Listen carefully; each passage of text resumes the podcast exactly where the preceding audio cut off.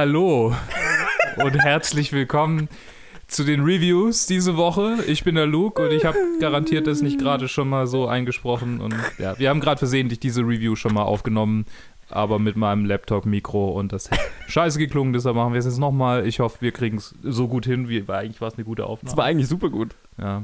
Ich bin mit Joe hier in einem, im selben Raum. Hallo, äh, das war, genau, haben wir vorher, vorher voll das Ding draus gemacht. Oh mein Gott, wir sind im selben Ja, Raum. aber es fühlt sich falsch an, da jetzt nochmal ein Nee, Ding rauszumachen. Wir sind im selben Raum. ja. Das Übrigens reicht. können wir ja jetzt behaupten, die letzte Aufnahme war einfach so geil.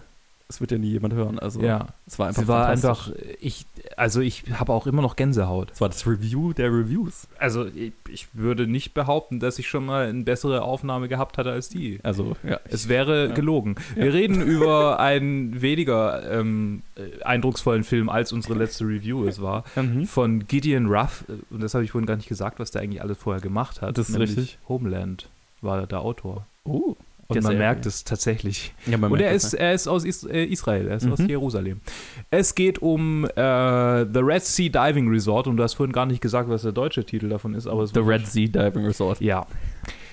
Mit Chris Evans und äh, anderen Menschen. Moment, ich muss mal kurz nochmal. Michael Kenneth Williams. So, Michael Kenneth Williams und Alessandro Nivola und Greg, äh, Greg Kinnear und Ben Kingsley. Ben Kingsley. Und äh, Mark Ivanir und äh, Haley Bennett ist Ah, ja, noch genau, wichtig. mhm. Ja, die habe ich vorhin nicht erwähnt. Ja. Und irgendwie ganz äh, 100 andere Leute. ja, viele andere Leute. Worum geht's denn? Es geht um einen Rettungsplan der Mossad in den 70er Jahren, die in Äthiopien wohnende Juden evakuieren, weil dort eine extremistische Militärregierung an die Macht gekommen ist, die noch dazu muslimisch ist, war, war, ist. Ich weiß nicht, wie es jetzt aussieht in Äthiopien. Kenne ich mich leider zu wenig aus. Ich auch, äh, obwohl ich einen. Naja, wie auch immer. äh, hm. ich glaube, ich habe es kürzlich mal gegoogelt, aber ich bin mir nicht sicher. Auf jeden Fall gibt es halt eine Regierung, gab es eine Regierung, die Juden verfolgt hat und es gab diese drei Stämme und die mussten irgendwie evakuiert werden. Yes. Und die Mossad hat sich dessen angenommen, unter der Regie von Ben Kingsley und dann vor Ort äh, Chris Evans, Ja. dem so Nahost aussehenden Menschen, den man sich vorstellen kann. Mhm.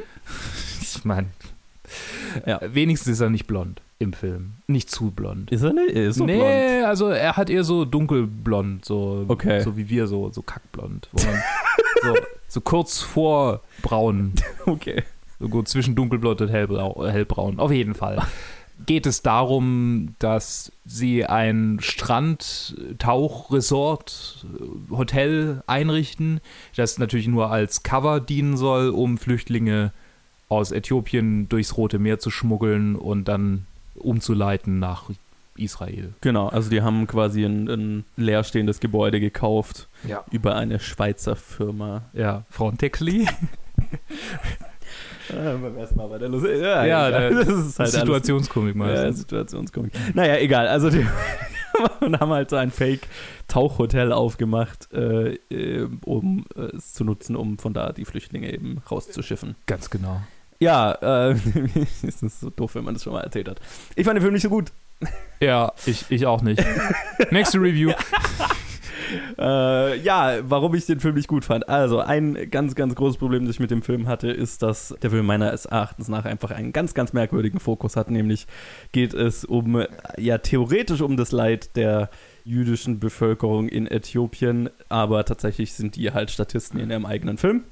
Und wir verbringen eigentlich den Großteil der sehr langen zwei Stunden mit den größtenteils sehr weißen Hauptcharakteren in dem Hotel und was die so tun und was deren Probleme sind. Und es geht halt so weit, dass man mehrfach, zweimal hattest du gesagt, ich habe glaube ich nur eine in Erinnerung, aber es ist zwei Montagen gibt. eine große. Eine große, ja. äh, bei der die im Fokus sind und Genau. von den Leuten halt auch nichts irgendwie. Es ist so. Ja, die, die, genau, die Rettungsaktionen, also und das Leid der jüdischen Bevölkerung in Äthiopien sind in Montagen abgearbeitet, die klischeehafter nicht sein können von wir gehen jetzt rein und ernsten und besorgten Gesichtern und dann Action und so weiter und dann es sieht so aus, als schaffen wir es nicht und dann schaffen wir es aber doch und alle liegen sich in den Armen und dann fünf Minuten ist es auch schon wieder vorbei. Und im Hintergrund spielt Flying Hyena. Ja, ich glaube, irgendwie sowas. ja, also wir haben äh, quasi einen ganz, ganz merkwürdigen Fokus. Wie Du hast vorhin gesagt, es wäre, als wenn äh, in Schindlers Liste dann äh, Ja. die, die Rettung der Juden in, in Ja, die wenn Fabrik. Schindler plötzlich im, äh, Oskar Schindler plötzlich im grauen Jogginganzug die Stufen in Seattle, nee, wie wo war es Philadelphia. in, in, in Ding äh, Äh, hoch, hochjoggt. Ja, genau.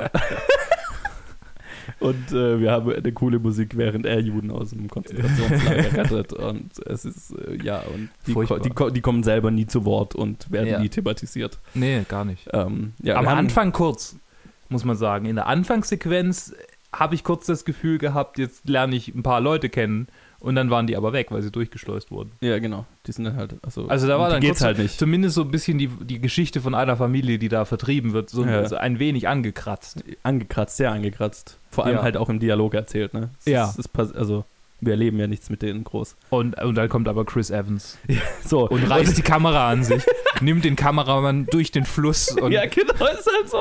Ist so. Du, du fängst an mit dieser Familie und denkst so, uh, jetzt, ach, das, Ja. jetzt wird wahrscheinlich ein harter Film anzuschauen und ich, mach, ich bereite mich innerlich davor und dann kommt Captain America als Captain Israel und äh, äh, der Rest des Films geht um ihn und Captain Jesus. Äh, und es ist halt, es ist halt im Jahr 2019 einer der krassesten White Savior Filme, die ich seit langem gesehen habe.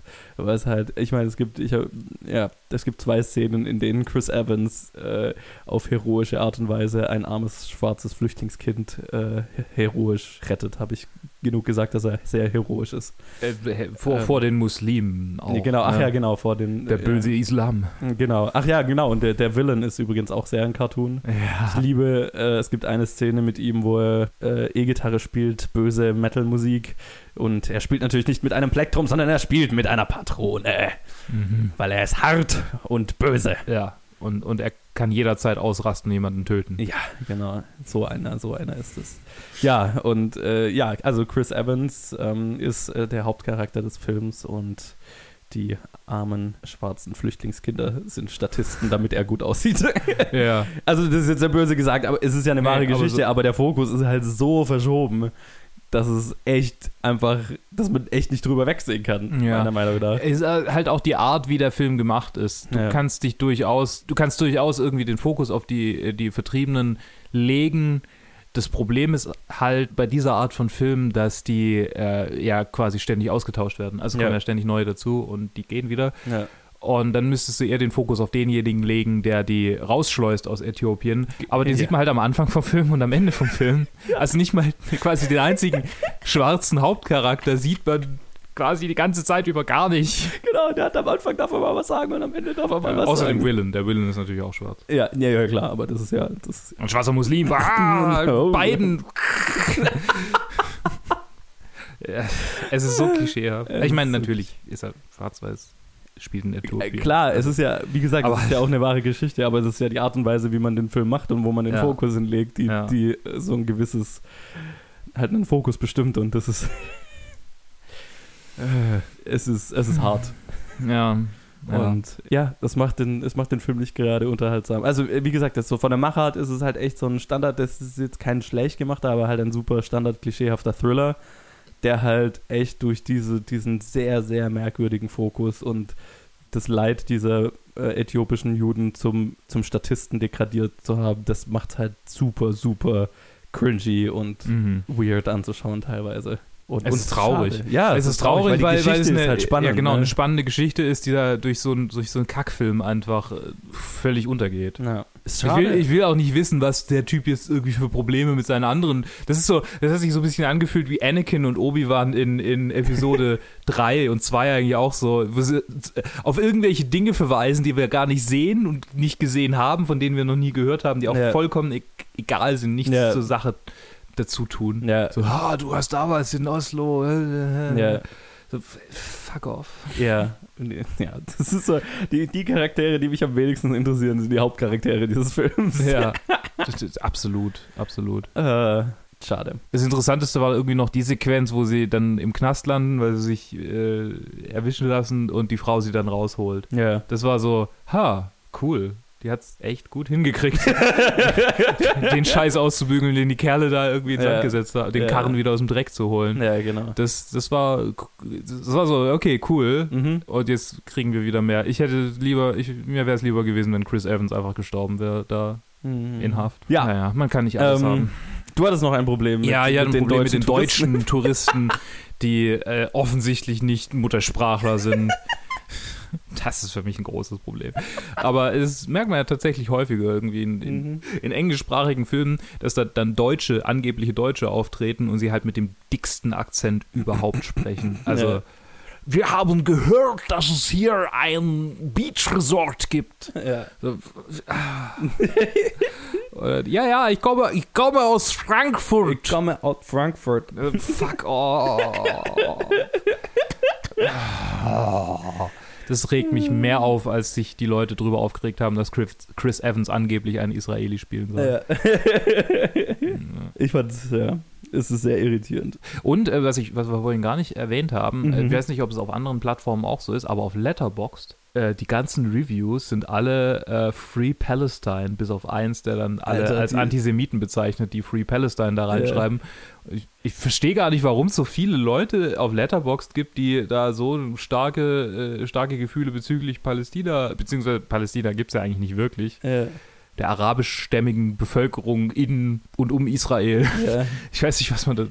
Es ist schwierig. Ich will jetzt hier auch kein Fass aufmachen und nee, ich habe auch gar keine Meinung zu dieser ganzen Sache. Ich will hier jetzt nicht irgendwie das sagen, dass, äh, ja, aber, aber es hat mich erstaunt, dass es da so viele gibt. Es war interessant, weil Letterboxd ja echt oft so, ein, so eine sehr positive Plattform ist. Und dann ja. gehe ich in die Review-Sektion von diesem Film ja. und es ist halt einfach lauter Leute, die, die sich mit Scheiße bewerfen. Ja. Und das ist komisch. Sorry, ich wollte Und ich war da ganz schnell wieder raus. ich wollte es nicht derailen, das hat mich nur, ich fand es nur interessant. Ja, ich, ich fand es auch faszinierend halt, weil das, das habe ich noch nie gesehen auf Letterboxd und da, ja. auch bei politischen Filmen. Und der Film ist ja jetzt nicht nee. auf der Oberfläche erstmal überhaupt nicht politisch. Nee, gar nicht. Es geht halt einfach um eine Flüchtlingsrettung. äh, was ja voll aktuell eigentlich ist und so, aber es war weird. Ja. So ja. muss man über den Film aber nicht sagen, weil es halt nicht gut. Ja, ja, ja, nee, also äh, es ist auch gar nicht wert, so eine politische Debatte anzufangen. Überhaupt nicht, nee. Das ist echt. Gäbe es interessantere Filme, wo man das ja. machen könnte. Ja, aber okay. Ich wollte schon wieder Schindlers Liste sagen, aber das ist wirklich. Ja. Da braucht man keine nee, Bei dem Film braucht man keine politische naja. Debatte einfach. Und dann ist man herzlos. Ja, da, das Stück Scheiße. Der, wenn da eine politische Debatte entbrennt, dann halt, gibt es ein Problem. Er ist ein wirklicher Nazi dann. Ist, ist halt so, ja. Okay. okay. Ich würde mal sagen, wir machen weiter. Ja, du machst weiter. Ich mache weiter mit einem Einzelreview zu Fast and Furious Presents Hobbs and Shaw. Der Film des Jahres. Welche nimmst du? Die rechte. Nein, das ist meine Tür. Was ist dein Problem?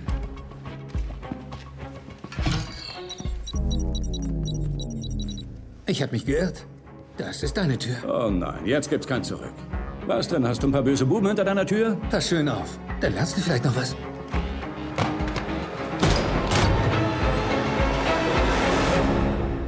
Jo, und da bin ich, der Johannes, wie gerade angekündigt, mit einem Einzelreview zu äh, Fast and Furious Presents Hobbs and Shaw. Ja, es ist etwas Zeit vergangen, seit Luke und ich die anderen zwei Reviews aufgenommen haben. Äh, ja, man kennt das ja so. Also äh, man nimmt einfach mal am frühen Samstag die zwei Reviews auf und dann hängt man mit Freunden rum und ehe man sich versieht, ist es Sonntagmorgens um drei. Die Reviews müssen ein paar Stunden raus und es fällt einem ein, während man sich gerade überlegt hat, oh, ich bin so müde, ich muss ins Bett. Shit, da muss ja noch ein Review aufgenommen und geschnitten und veröffentlicht werden. Das ist äh, meine Situation. Deswegen, ich hoffe, man hört mir nicht zu sehr an, wie müde ich gerade bin. Wenigstens kriegt ihr das Review jetzt super aktuell nach der Aufnahme. Ja, Fast and Furious Presents Hobbs Shaw ist ein, äh, das erste Spin-off der Fast and Furious Reihe. Äh, ein Spin-off für die Charaktere Luke Hobbs und Deckard Shaw, gespielt von Dwayne Johnson und Jason Statham. Der ist unter der Regie von David Leach, einem der zwei John Wick-Regisseure, der aber auch Atomic Blonde und Deadpool 2 gemacht hat, zum Beispiel. Also durchaus Filme, die mir sehr gut gefallen haben. Im Film spielen auch noch mit Idris Elba, Vanessa Kirby und viele mehr. Und der Film handelt logischerweise von Luke Hobbs und Deckard Shaw, die einen weiteren, also ich meine, Action-Plot XY. Äh, Idris Elba spielt einen bösen Typ, der einen Virus will, der die ganze Menschheit auslöschen kann. Also ist es ein äh, sehr typischer MacGuffin-getriebener Actionplot, sage ich jetzt mal. Ja, vielleicht noch kurz zum Kontext. Ich meine, wer den Podcast schon eine Weile verfolgt, wird wissen, wie ich zu den anderen Fast and Furious Filmen stehe. Ich bin jetzt nicht der größte Fan der Reihe, einfach weil das, das ist nicht meine Form von Over-the-Top-Action-Film. Ich bin ein Fan von durchaus einigen Over-the-Top-Action-Filmen, aber die, die, die Reihe ist nicht so wirklich meins. Und ja, wie ich auch erwartet hatte, fällt da dieser Film leider auch drunter. Also ich war jetzt nicht sehr begeistert davon, aber ich muss auch sagen, wem die Fast and Furious Filme bisher gefallen haben und wer sagt, okay, das ist genau meine Art von lächerlichem Over-the-Top-Action-Film, darauf stehe ich total, dem wird dieser Film auch gefallen weil er ist genau das. Ja, ich habe ein paar grundlegende Probleme mit dem Film und ganz viel davon ist auch äh, einfach reine Geschmackssache. Aber ein, ein grundlegendes Problem, das ich mit vielen der Fast and Furious Filme habe, aber ähm, mit dem hier schon ganz speziell ist, dass ich finde, dass sie verdammt visuell uninspiriert umgesetzt sind in, in, vielen Teilen. Also das ging mir über drei Viertel des, fast mehr, also 85 äh, Prozent dieses Films eigentlich so, dass ich mir die ganze Zeit gedacht habe, warum zur Hölle ist dieser Film so unfassbar hässlich grau in grau die ganze Zeit? Wir machen einen Over-the-Top-Action-Film, warum sind wir nicht Over-the-Top mit den Farben und so? Ähm, und das hat mich besonders enttäuscht, weil halt David Leach als Regisseur ja mit Atomic Blonde zum Beispiel einfach visuell wahnsinnig viel Geiles gemacht hat. Deadpool 2 jetzt auch und auch John Wick natürlich. Also der ist ja schon eher bei mir jetzt auch dafür bekannt, dass er einfach visuell sehr cool umgesetzte Actionfilme macht und das war der Film halt leider nicht. Und da habe ich das Gefühl gehabt, das war vielleicht auch einfach, weil ähm, da ein großes Studio dahinter ist, das sagt, wir haben unseren visuellen Look für diese Filme, halte ich da bitte dran. Ähm, irgendwann im dritten Akt wechselt das Ganze dann nach Samoa, wo Dwayne Johnson übrigens her ist. Und da dreht der Film plötzlich die Farben auf und ich habe mir so gedacht, hey, der Film kann ja Farbe, warum war der Rest in Schwarz-Weiß gedreht fast? Also ja, ich, ich war kein Fan von der visuellen Umsetzung, bis auf einen eben eine, einen, einen sehr schmalen Teil in Samoa, dann im dritten Akt. Ähm, mein zweites Problem mit dem Film ist, ist, dass er viel zu lang ist. Er ist mit zwei Stunden und 15 Minuten einfach super, super, super über äh, vollgestopft und überlang. Äh, er hat zwei dritte Akte im Prinzip. Es gibt einen, einen, einen Showdown, einen final, einen final wirkenden Showdown, einen auch einen, einen finalen Kampf und dann beschließt der Film, ach, das war noch nicht genug und wir machen dann äh, im Prinzip noch mal eine halbe Stunde obendrauf. Dasselbe, aber halt an In Mauer dann. Was sich dann so ein bisschen so angefühlt hat, als hätte Dwayne Johnson einfach gesagt, hey, ich will was in Mauer machen. Dann müssen wir noch einen Grund finden, dahin zu fliegen und ja, nochmal einen zweiten, dritten Akt dahin verlegen. Und das hat sich halt super unnötig angefühlt. Und der Teil in Samoa war definitiv cooler, also hätte es den Teil halt davor irgendwie gar nicht gebraucht. Also zwei Stunden, 15 Minuten für einen Over-the-Top-Action-Film ist einfach äh, 40 Minuten zu lang, meiner Meinung nach. Die Dinge, also so ein Film muss für meinen Geschmack einfach super geradlinig, breezy, rein und raus quasi äh, und wieder vorbei und ich habe äh, 90 Minuten coole, lächerliche Action gesehen. Und das, also ich fand den einfach sehr ermüdend irgendwann. Und das liegt vor allem auch daran, also ich mag Dwayne Johnson, ich mag Jason Statham irgendwie schon in anderen Rollen und aber ich bin, ich bin einfach nicht so der Fan, also dieses, die Art von Actionfilmen, in dem super muskelbepackte Typen mit macho-mäßig coolen Sprüchen sich gegenseitig auf die Fresse hauen, ist echt einfach überhaupt nicht mein Genre. Ähm, ich liebe Actionfilme, die anders sind. Also ich mag die John Wick-Filme, weil die eben nicht so sind. Ich liebe sowas wie Mad Max, weil es nicht so ist. Aber so dieses Arnold Schwarzenegger, Sylvester Stallone, 80er Jahre Action-Genre ist einfach überhaupt nicht meine Welt. Ich finde, das langweilt mich zu Tode. Und entsprechend hat mich dieser Film auch zu Tode gelangweilt, weil also er ist natürlich voll davon. Du hast drei muskelbepackte Typen, die coole Sprüche lassen und äh, sich gegenseitig die Fresse polieren und äh, ist nicht meine Welt. Also äh, diese Art von Film hat ein Publikum und wenn ihr dazugehört, deswegen ähm, sage ich auch, lasst euch dann von mir nicht abhalten, weil das ist genau, was ihr kriegen werdet. Und wenn, wenn das ist was, worauf ihr steht, dann holy fuck, dann ist der Film wahrscheinlich super, super geil. Aber mich hat er einfach über den Großteil einfach nur genervt und so ein bisschen gelangweilt. Vanessa Kirby war ganz cool, noch ein ganz cooler Ersatz, aber halt ihr Charakter, also ihre Storyline war auch irgendwie, also nicht meins ja, und ich meine, so, so Story selber, die Story ist halt, wie, wie schon gesagt, so ein super, super Standard McGuffin-getriebener äh, Plot. Äh, Person stiehlt XY, Villain will, X, äh, will Objekt XY und jagt Personen. Und dann müssen die zwei zusammen ein Team bilden, um das zu verhindern. Und Ja, Idris Elba ist dann noch so ein äh, genetisch enhancer Supertyp und dann wird es halt auch irgendwie, ja, es ist alles over the top, es ist alles lächerlich, was definitiv seinen Platz hat. Ähm, meine Welt ist es nicht, deswegen ich kann euch nicht wirklich empfehlen, den Film anzuschauen, aber wenn ihr wisst, das ist eure Art von Film und ihr seht den Trailer und denkt euch, geil, das ist genau meins, das ist genau, was ich jetzt gerade brauche dann schaut ihn euch definitiv an, weil ich glaube, dann kann er euch auch echt nicht enttäuschen, weil ihr wisst genau, auf was ihr euch einlasst und das ist ja auch, was ihr wollt. Für alle anderen, die wie ich einfach mit diesem Genre super muskelbepackte Typen, die coole Sprüche lassen und sich gegenseitig auf die Fresse hauen, nichts anfangen können, macht einen riesigen Bogen um diesen Film, weil das ist nicht der Film für euch. Ja, so viel, so viel kann ich, glaube ich, dazu sagen. Aber lasst mich wissen, wie ihr ihn fandet, wenn, wenn das eure Art von Film ist weil ich glaube, dann kann der schon liefern, würde ich jetzt mal behaupten. So, ähm, das war es jetzt kurz und bündig von meinem 3 Uhr morgens Review. Ich muss das Ganze jetzt noch schneiden und raushauen. Und dann schlafe ich den ganzen Sonntag. Was ich leider nicht kann. Ich wünschte. So, ich hoffe, ihr habt ein schönes Wochenende.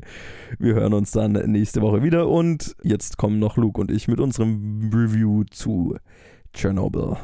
Bis dann. So, da sind wir wieder mit einem lang ersehnten Review, äh, das wir aufgeschoben und aufgeschoben und aufgeschoben haben, weil ich es nicht gesehen hatte und Joe es zweimal sehen wollte. Yes. Jetzt reden wir über Tschernobyl, yes. das vor vier, fünf Wochen, vor einem Monat sowas rauskam. Ja, schon vor einer Weile, aber. Ja, vor einer ganzen Weile. Von Johann Renk und Craig Mazin. Äh, Craig Mazin ist als Creator. Ja, der, der ist der Typ hinter. Der ist der Typ ja. dahinter, ja. Und der Regisseur äh, Johann Renk, der schon Breaking Bad Episoden gemacht hat, Walking Dead Episoden gemacht hat, also auch schon einiges an Serien unter seinem Gürtel. Äh, äh, sure. Mhm. Und unsere Hauptcharaktere sind Jared Harris, yes. Stellan Skarsgård, Jesse Buckley ist die. Ja. ja, doch, stimmt, genau, das war Ja, sie. das Ähm, Adam Nagaitis, Emily Watson, was witzig ist. Yes. Äh, Paul Ritter, äh, Robert Ems, äh, Sam Troughton, Carl Davies und so weiter und so Und fort. so viele mehr, ja. Ja, Aber ja, die, die Emily Watson. Emily Watson, Stellan Skarsgård Kombi Kombination. Ich habe das erst nicht gezogen, die Verbindung. Ehrlich nicht? Ja. Ich habe sofort, so, als ich sie gesehen habe, dachte ich, äh, ihn erkennt man ja kaum erstmal. Äh, Ja, ja. Er ist halt echt alt jetzt. Ja, und halt auch unter viel Make-up in dem Ja. Fall, um so auszusehen wie der Typ einigermaßen. Da ja. haben sie sich schon wahnsinnig viel äh, Mühe gegeben. Ich muss vielleicht noch kurz sagen, um was es geht. Ch- Ch- Tschernobyl. Es geht um Tschernobyl, Bumm. weil die Serie Und? heißt so. Ja. Und es ist eine sehr, sehr realistisch gehaltene Serie. Ja. Also so Also es ist- realistisch wie möglich. Es Ja. ist alles so authentisch wie möglich nachgebaut. Die Leute sind so, wie du gesagt hast, Stellan Skarsgård ist umgeschminkt, damit er so aussieht wie der Typ. Na, Ja. alle. Gerade die Leitung von dem Atomkraftwerk, wo, wo man dann die hinterher sieht, habe ich gedacht, Jesus Christ, die sehen halt einfach eins, das ist Identisch. Also, ja. Vor allem bei dem Leiter von dem dachte ich so, ah, das ist so klischeehaft texanisch. Ja, ja, genau. Kann er doch gar nicht. Und dann ist es halt ein Russe, der klisch- klischeehaft texanisch aussieht. so da geil, fehlt ja. nur noch der Cowboy-Hut. oder- Ja, so, oh, da haben sie Öl- aber schon so ein Klischee-Bösewicht draus gemacht. Ach nee, der hört so aus. sieht, Mhm. Die sehen alle so aus. Ja. ja, also es ist eine Miniserie, es sind was, äh, fünf, Episoden fünf nur. Episoden, ja. Deswegen, man kriegt es ziemlich schnell durch eigentlich. Also ich habe deswegen zwei habe ich es Tage. auch, deswegen habe ich es auch zweimal gesehen. Ich habe zwei Tage gebraucht tatsächlich. ja, zwei Tage, in zwei Tagen kann man es gut Fünf. Stunden 30 ist die komplette Laufzeit. Ja, kann man sehr entspannt in zwei, zwei Sitzungen durchschauen. Ja, Oder in einer weniger entspannten. Ja. auch, auch möglich. Wobei, also ich hätte es auch gar nicht hingekriegt, weil Es ist hart, ja. die ist so, ah, so fordernd, so, so Aha. einfach die Serie. Es ist, es ist gar nicht so sehr, dass ich dann deprimiert bin, arg hinter. Also ich bin auch schon deprimiert gewesen hinter Nach dem Ende Folgen. war ich schon. Nach den Folgen auch immer, nach den einzelnen Folgen, gerade Ja. wo, wo sie dann diese ganzen Leute äh, rekrutieren, um die Umgebung zu sichern und der Typ dann irgendwie diese Tiere abknallen muss. Und, Boah. Ja, das ist die übelste Episode. und ich war die ganze Zeit auf Wikipedia, während ich es geguckt habe. Ich habe komplett die ganze Zeit immer auf Wikipedia gelesen, ja, was machen sie jetzt als Ja. nächstes? Weil ich hatte ja, ich war ja in Physik vierstündig damals und da haben wir schon relativ viel über Tschernobyl geredet. Ah, okay. Und es wurde also thema thematisiert auf jeden Fall. Ja. Und wir haben irgendwie, er hat uns, äh, unser Lehrer hat uns erklärt, wie, äh, wie das zustande kam. Und ich habe mich an einiges auch noch erinnert. Hm. Und es ist wirklich erschreckend, wie viel, wie viel Unwissen da geherrscht hat bei einer Technologie, so wahnsinnig gefährlich Ja. ist, potenziell. ja, das ist das Interessante, weil also mein Background bevor ich die Serie angeschaut habe, ich wusste halt nur, ja, da gab es das Atomkraftwerk, das ist halt in die Luft geflogen und Radioaktivität hat man in ganz Europa gespürt und dann haben sie was drüber gebaut, fertig. Das, das war mein Wissen darüber. Dass man in Bayern eigentlich immer noch kein Wildschweinfleisch Ja, äh, essen das darf. weiß ich, das weiß ich, Okay. genau, aber halt äh, mehr halt nicht. Ne? Okay. Und was mich halt so fertig gemacht hat, ist, wie oft halt, also A, wie wenig Wissen, also Ja. d- wie wenig Wissen darüber überhaupt geherrscht hat. Was Bei den Leuten, die kann. es, die, es, es, es gab ja schon Wissen darüber, aber das wurde nicht weitergegeben. Ja, genau, Die Techniker, die dann damit umgehen mussten, das ist halt Genau. das, das die Skandal. waren halt so unwissend und dann aber auch so, wie oft es halt hätte so, also es ist ja so schon sehr schief, Ja. ne, weil allein, dass es passiert ist, ist sehr schief gegangen, ja. aber wie oft es halt am Weltuntergang vorbeigeschrammt 10.000 ist. Mal katastrophaler hätte enden Ja. können, das war mir nicht bewusst. Ja, Und das was für gigantische Anstrengungen und brutale Anstrengungen Bis heute. da unternommen werden und Ja. werden mussten, damit das nicht passiert. Es muss jährlich, ich glaube, 6 bis 10 Prozent des, oder ich, vielleicht habe ich falsche Zahlen im Kopf. Sech, ich glaube, irgendwas, 6 bis 8 waren es vielleicht auch. Mhm. Prozent des Bruttoinlandsprodukts der Ukraine müssen aufgewendet werden, nur wegen Tschernobyl Ja. und quasi äh, alles mögliche. Ich weiß nicht genau, was sie So damit machen. ja. Aber es ist so Wahnsinn. Ja. Und das ist, das ist mein ganz, ganz großes Plus, was diese Serie hat, ist, dass es so unglaublich eindrucksvoll halt dargestellt Es wird. zeigt ja sehr gut den Scale von, Ja. diesem, von diesem ganzen, von dieser Unternehmung. Ja. Ich hatte nie das Gefühl, so, okay, hier stehen jetzt drei Statisten vor einem Greenscreen Nee.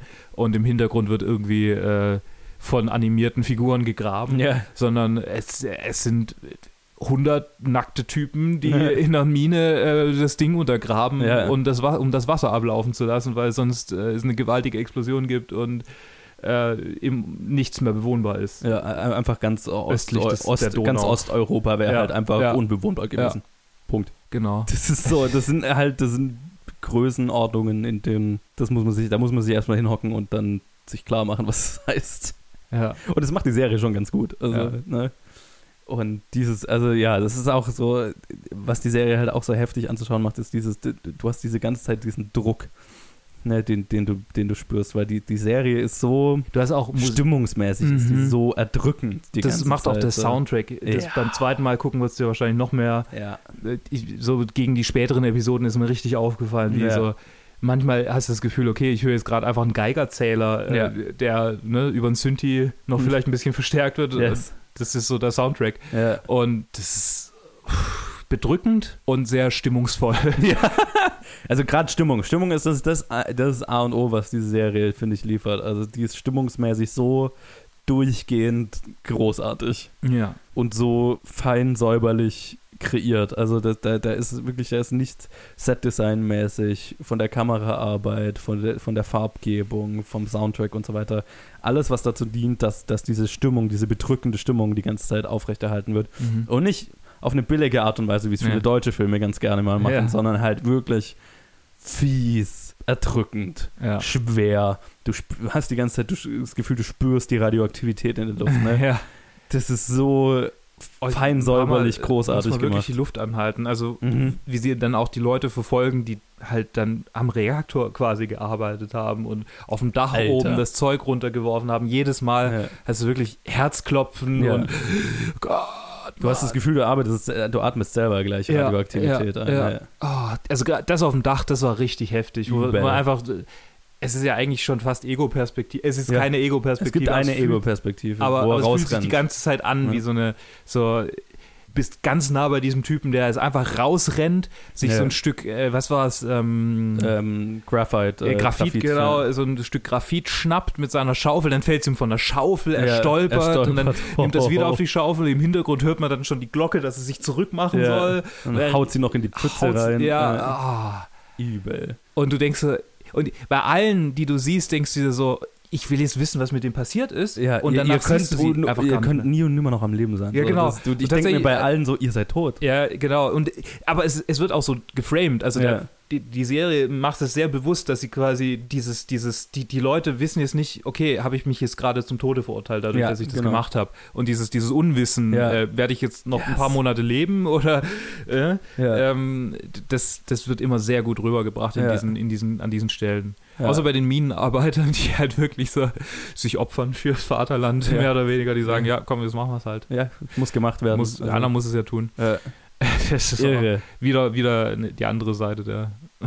Ja. Ist, Ja, äh, im Zentrum, finde ich, haben wir ein paar extrem geile Performances Mhm. gerade. Also hier äh, Stellan Skarsgård und Richard Harris, ja. die so das Duo dieser Serie sind.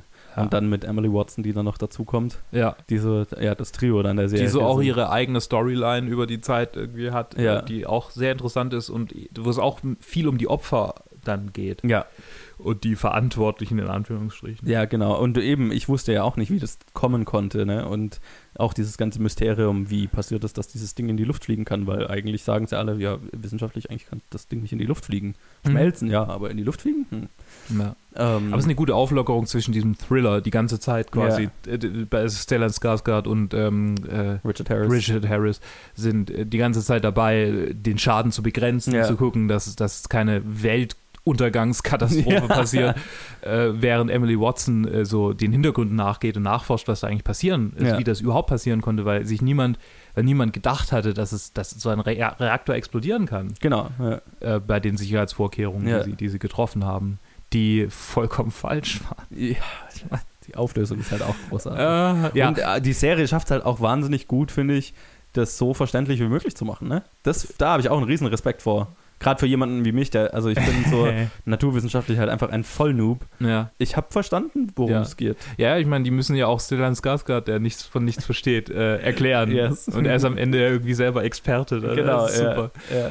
Das ist auch gut, damit du dir als Publikum einfach nicht doof vorkommst. Ne? Du hast den Charakter, der sich nicht doof vorkommt und am Ende kann der Charakter es erklären und du hast das Gefühl, du, kannst, du könntest es jetzt auch erklären. So. Mhm. Das ist schon sehr schlau gemacht, finde ich. Und dadurch hast du selber so, oh, ich habe hab was gelernt, ohne dass es doof war. Für jemanden wie mich, der halt, wenn ich an Physikunterricht zurückdenke, muss ich kotzen. Ja, würdest du Tschernobyl im Physikunterricht zeigen? Ja, aber hallo. Wäre zehnmal interessanter gewesen als der Unterricht selbst. Dann hätte ich aufgepasst. Weil fünfeinhalb Stunden, das ist schon ganz schön viel Holz. Ja, ist schon, ja, ganze Weile bis dich mit Projekttag. Ja, genau. Wir gucken Tschernobyl an. Guter Schultag, ey. Ja. Ja, und also diese eine Episode, die du vorhin angesprochen hast, wo dann der, ähm, der, wie heißt der Schauspieler, der dann die Hunde erschießen muss? Oh, ähm, ich weiß es nicht mehr. ähm, Barry Keegan heißt er. Mm. Der ja eigentlich auch ziemlich bekannt ist inzwischen und dann halt einfach nur für eine Episode mal auftaucht Und Hunde erschießt. und Hunde erschießt. Und das ist so übel.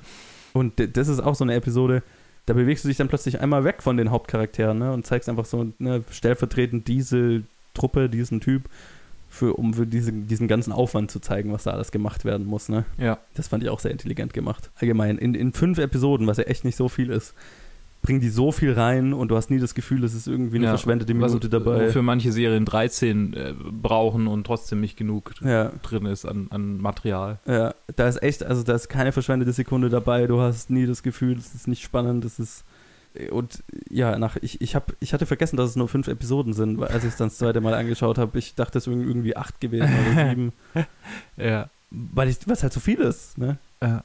Und ja, Auch krass war äh, die, die Leute, die an der Strahlenkrankheit sterben, die direkt, die Feuerwehrleute, die direkt Alter. dran waren und die Ingenieure, die im Kontrollraum standen, ich wusste nicht, was so krasse Radioaktivität mit dem Körper macht. Ich, Ich- hatte ja. keine Ahnung. dass sich der Körper einfach quasi zersetzt. Ja. Fuck, Ja. das war wie ein Horrorfilm. ja. Body Horror, ja, total. Ja, total. Aber halt real. Aber halt real. Das ist das Gruselige daran.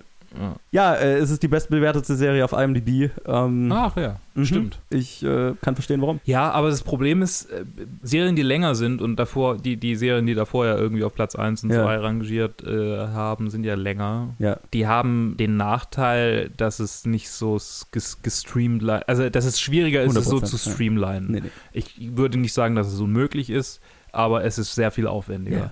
Es ist Und- auch nicht vergleichbar, aber Ja. es, ist, es wurde halt überall beworben als die bestbewertete Serie auf IMDb. Also in München hingen überall die Plakate rum. Tatsächlich. Oder auf diesen U-Bahn, ne, in diesen äh, U-Bahn-Werbung war überall die bestbewertete Serie laut IMDb. Ja, witzig.